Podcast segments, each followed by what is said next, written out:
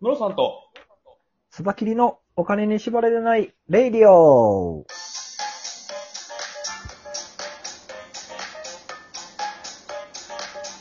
この番組は、元野村証券の営業コンサルタント、ムロさんと、テクニカルアナリストのスバキリがお送りするお金と経済のことについて話す番組です。イエス。えーお願いします。お願いします。すいません、スバキリさん。今日は、あの、宣言寝坊してしまいまして、 ああ、そうなんですね。すいませんでした。今出張中ということで。そうなんですよ。ちょっと今日、岡山の、あの、ジャンカラの部屋を借りて、今、 はい。この収録をしてます。すごい。出張先からも発信していくといういや、でも姿勢はすごいですね。これできるのがすごいですよね。まあそうですね。うんうんうん。普段と何も変わらないですからね、この環境やってることはですね。はい。はい。本日ちょっと、うんムロさんに、はい。えーお伝えしたいニュースがですね、はい。あのサイゼリア、おうはい。あの、レイストラタンリアレストラン。はい。はい。僕もよく行くんですけど、はい。なんと値上げをすると。ああ、そうだ。ミラノ風ドリアが高くなったって聞きましたよ。はい。あの、えっ、と、サイゼリアって去年の消費税増税があっても、うんうん。ミラノフードリアは299円を保って値上げしなかったんですよ。はい。ところが今回、コロナの影響で、299円とかだと、どうしてもお釣りが出るじゃないですか。はいはいはいはい。で、お釣りのやり取りをつ減らすために、うん。まあ、キリのいい数字の方がいいんじゃないかということで、なるほどなるほど。なんと299円が、はい。この度300円になるんですよ。 299円が300円。 300円に。 1円だけですね。 1円だけ。ただ、これによって衝撃が広がってて、おサイゼリア高くなったから行かへんわとかいう声が広がってるっていうね。えー、1円ですよ。 1円なんですけど、はなんだろうはな、消費者心理っていうんかな、これ。い。うんうんうんうん。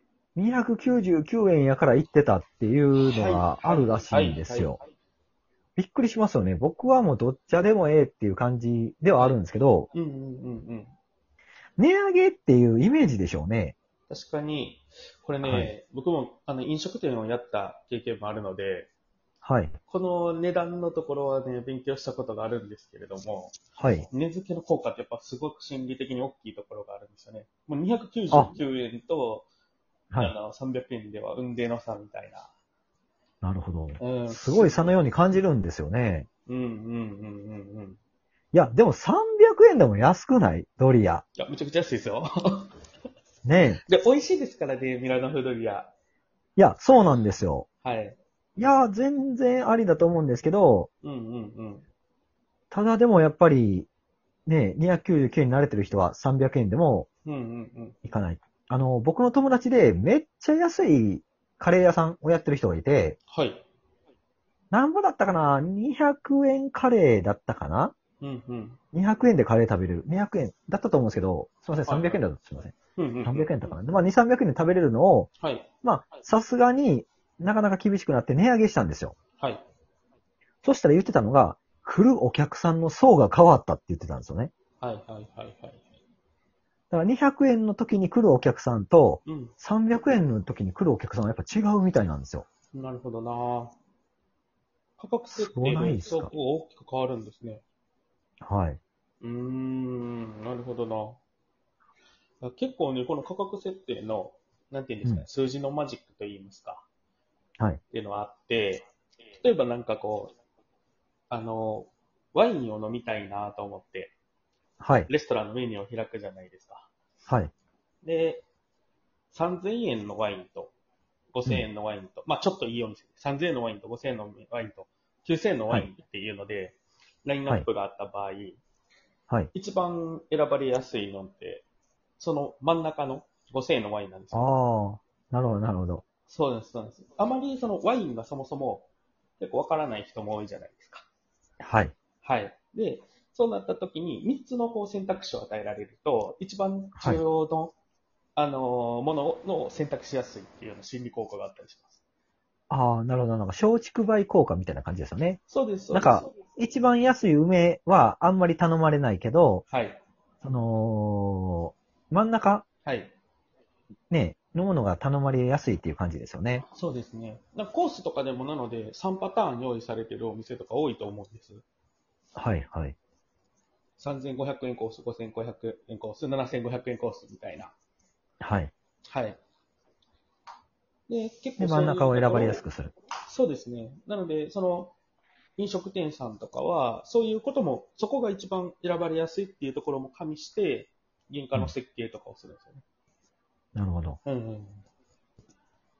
でも、あのーサイゼリアのはい。価格設定はその波数が絡んでるじゃないですか。はい。やっぱ波数の心理効果って今回やっぱすごいんだなと思って、299円と300円の差なんて、うん。ただが1円なんですけど、うんやっぱそうんうのん消費者に与える心理的効果はでかいんだなっていうところですよね。そうですね。なんか、人間があれみたいですよ。キリのいいところを、こう、物差しの基準にして、物を見てしまうっていうのがあるみたいですね。ああ、なるほど。それより安いから安いんだっていうことですそようねで。すね。なので、多分299円を見たときには、300円の物差しで見るので、はいうん要は少し安く感じるっていうのが効果としてあって。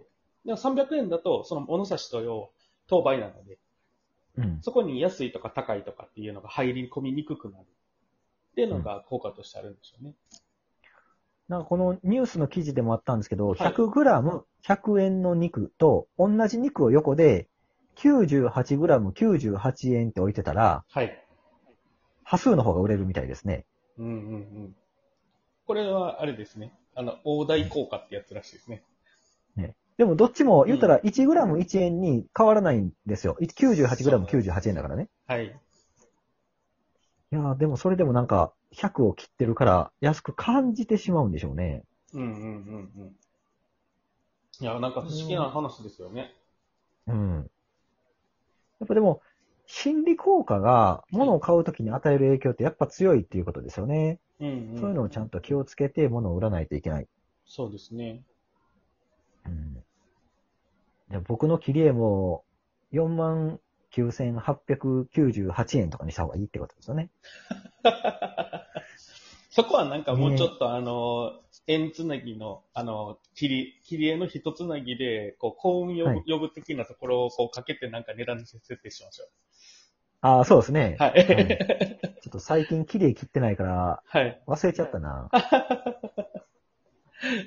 切り絵、すば切りっていう、素晴らしい切り絵師の名前で切り絵最近切ってないから言うの面白いですね。そうですね。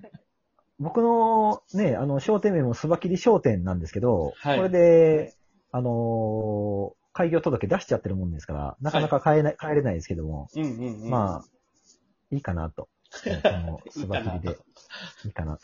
最近はもう、あの、SNS のなアカウント名も、クラウドファンディングプロデューサーに変わってましたからね。ああ、よく見られてますね。そうなんですよ。もうき、はいきりえ言っていかんでいいかなと思って。今だって注注文いただいてもちょっとめんどくせえなとすら思ってしまうところがあるので変、わってるやんと思いました よ。あそうですね。はい。もう、まあ、ほまあまあ、バッチリ本業そっちなんで、うんうんうんありがたいことにね、今でも依頼をいただいてまして、月10件以上やらせていただいてるんで、おそらうく、ん。はい。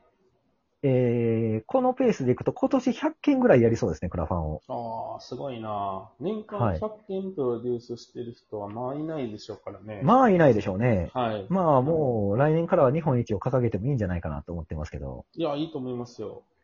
ねうんうんうん、いや、だからね、一個、でかいのをやりたいところですよね。うんうんうん、うんうん。ね値下げ問題とは違う話になりますけど。そうですね。ちょっとまた違う話題ですけど、確かになまあ、それこそサイゼリアとかクラウドファンディングしてきたらしてくれたら面白いんですけどね。そうですね。あれですよね。串カツ田中さんがクラウドファンディングやってましたからね。え、どこ、どこですか串カツ田中です。ああ、そうなんですか。へえ。はい。で、あれ、あのー今、芸能人の、あのー雨上がり消したいの宮迫さんがあー YouTube やってはるじゃないですか。であ看れ板をなんか名前買ったとか、そういうリターン買ったとかいうやつですね。そうです、そうです。ネーミングライツを2000万で買いますっていうので、はいはい。はい。1ヶ月、串カツ宮迫にしできますっていう権利をクラウドファンディングで買ってるんですよ、あれ。クラファンおもろいな、やっぱり。 いや、面白いことしてますよね。いや、それこそね、あの、いきなりステーキさんとか、クラファンやっていただけるとね、面白いと思いますけどね、今こそファンにね、ついてもらう時だと思いますね。スワキリ、スワキリさんはあれですからね。いきなりステーキ欲しいですし。そう、いきなりステーキのファンですから、ガンガン、ガンガン PR しますよ。なんなら食べに行ってね、スバキリと一緒にステーキ食べれる権利とか、まあほんまですよリ。ターン、どうですか、そんなリターン。そうこそうのですこねのラジオが何か巡り巡って、あれですね、いきなりステーキの社長のとこまで届くといいですけど。そうですね。はい。はい。まあ、サイゼリアさんもいろいろ、あのー消費税が増税された時ですら動かなかったのが、はい。やっぱこのコロナで動いてくるっていうのは、どれぐらいココロナのね、みんなに与えてる心理効果がでかいかっていうのがわかりますね。うん。結局あれなんですかね、お釣りを減らしたいっていう考えすよ方のところなんで、結局あれですよね、はいこうあの、手に触れるものを減らして感染のリスク少しでも下げたいっていう取り組みなんですよね。そう。だから市場の感覚が今中心がそれですよね。ちょっと危険なんですけど、だからコロナを、あの、減らす隊が一番初めに来るから、この前のあの、ボランティアの話でも、ボランティアの人が助けてくれる以上にコロナが持ち込まれるが最優先になるんですよ。うんうんうんうんあと、例えば、あのーそう、経済を活性化させたいよりもコロナが最優先させられるから、GoTo キャンペーンもなかなかうまくいかない。うん。うんうんうんうんうん。結だから今一番初めにコロナが来る反対する声も出てますもんね。そうですね。うんうんうん。今、サイゼリアの 時間が来ましたよ。で、電話が出て、ベルになってて、ちょうどいい感じですね。すいまこせのん。ベルとともに。これははい。ジャンカラのやつです、ジャンカラの。そうそうそう、そうです、そうです。ジャンカルのお時間が来ましたなので失礼し、ましたはい。今日はこんな感じで、サはイゼリアが値い。上げしましたということで、まあまあまあ、まあでも僕はサイゼリア行き続けますけど、皆さんはどうでしょうかということで、はい。また明日もよろしくお願いします。お願いします。